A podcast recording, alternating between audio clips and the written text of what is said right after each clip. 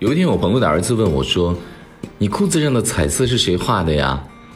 我说：“有一天我不小心打翻了彩虹，掉在我的裤子上。”他又问：“那彩虹会掉在我的裤子上吗？”我说：“如果你好好爱护你的裤子，彩虹会喜欢的。”说完，那天孩子都舍不得在地上爬了，更是时时的看看天空，等待彩虹出现掉在自己的裤子上。With our soldiers so brave, your freedom we will say 其实，好的文字，好的文学家都会有一种潜在的发问感，这是我今天想讲的主题——问题的问。经常的阅读文字的时候，有一些文字让我生厌，而厌倦的根源就是少年老成般的总结。我大约如此来评价：你若总在发问，你永远年轻。你若老是盖棺定论的总结，光华一刻老去。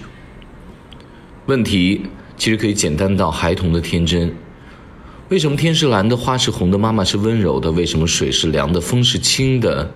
你眼睛是笑的？也可以是问着问着就陷入深沉的沉思：我是谁？我来自哪里？又为何流浪？屈原，他是一个爱戴花的男子，带着花站在水草边，问过苍天，问过大地。他问：为何人间都醉了？大伙是装醉，乃是真醉？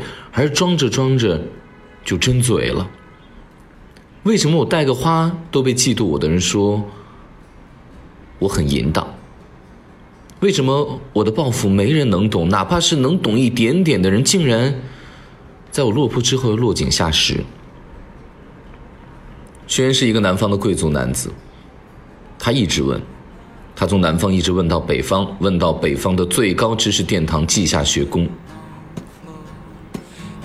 那么在稷下学宫，他问到了自己的知己了吗？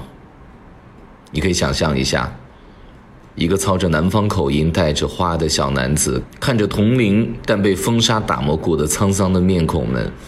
可能他都没多问几句，又匆匆的离去了。屈原，你的问到现在很多人都无法解答，即便是最应该懂你的中国人，我们也顶多举国吃吃粽子，批评韩国人为什么把端午节申遗，而没有人能够与你遥相呼应。所以去吧，问吧，走走停停。某年某月的某一天。你一个回头，一定会有一个人说：“我读过你的《离骚》，我也等你好久了。”庄子的状态更像一个少年，他站在老教授孔子的堂前，千万句的问，他就一直问，一直问，一直问，一直问到老教授坐立不安。他的问题实际上就是孩童的问题。有一天，他入梦之后，梦见自己变成了蝴蝶，醒来之后呢，他就问：“那是现在的我梦到蝴蝶，还是？”蝴蝶梦见了我呢？到底我当下处的地方是真实的，还是我梦里的那个世界是真实的？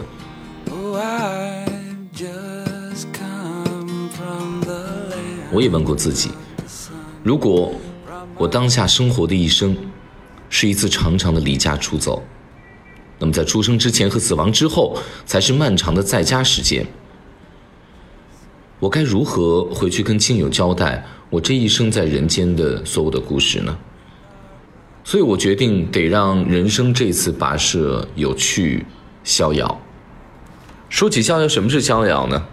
逍遥首先得分清大小高低，它不是日日纵欲，不是酒池肉林，不是奢华攀比，更不是耗尽躯体。逍遥游有云：北方有鱼叫鲲，鲲之大不知有几千里，它化作鸟叫鹏。鹏的背也不知道有几千里，他一次飞行要直上云霄九千里，一路浩荡六月风。有一天他飞着飞着，下面的寒蝉和小舅就讥笑大鹏，他说：“我们也飞过呀，我们也勇敢的穿越树枝，我们飞不过去的时候，我们就回到地面，何必南飞九万里？郊游你只背三餐就好了，可是长途。”你得要背三月之粮，有一个大闺名字叫明玲，她把五百年当做一个春季，把五百年当做一个秋季。那有一个古代的大春树就更厉害了，他把八千年当做一个春季，也把八千年当做一个秋季。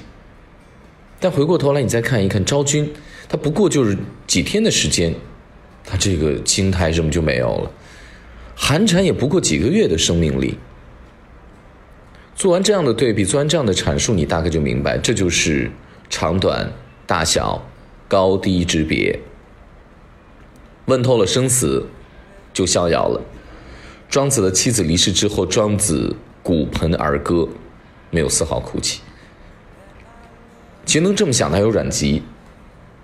阮母去世之后，他下完棋才去，并且没有哭泣。那周围的人就骂他。说你是个不孝子，你这个怎么样怎么样，一一顿给他指责，他也没有做任何的回应，为什么？因为他不屑表演哭给客人们看。众人离去之后，他直接吐血，他以他的血泪来悼念他爱慕的历史。他的哭，在外人看来一直莫名其妙的，因为他只对自己负责，他每一次哭都是真的扪心自问哦。他可以为一个不认识的年轻女孩的离世放声大哭，因为，他这哭是对青春易逝的同情。他可以一直走，一直问，一直走到路尽头，穷途末路，然后放声痛哭。他这种哭，这种问，是对人生困境的一次又一次的击打。唐代的韩愈问过他的一个好朋友李渊。他说：“我们在长安小众生活，吟诗做了不好吗？这是首都啊，全世界最繁华的地方哦。为什么你要去盘古那么一个偏僻的地方？”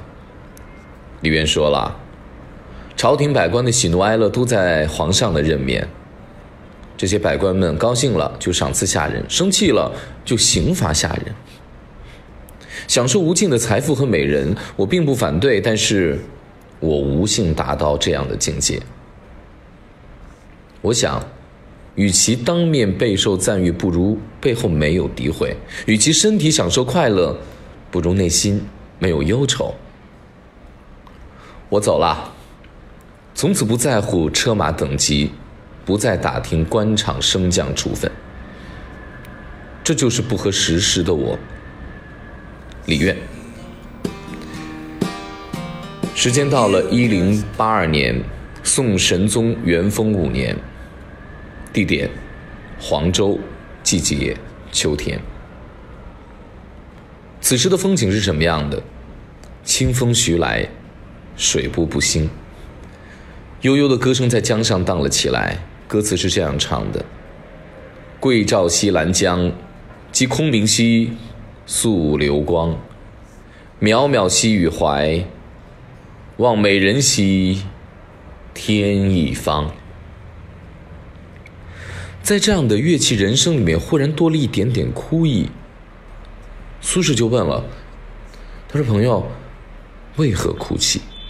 他的朋友回答说：“月明星稀，乌鹊南飞，这不是曹操的诗吗？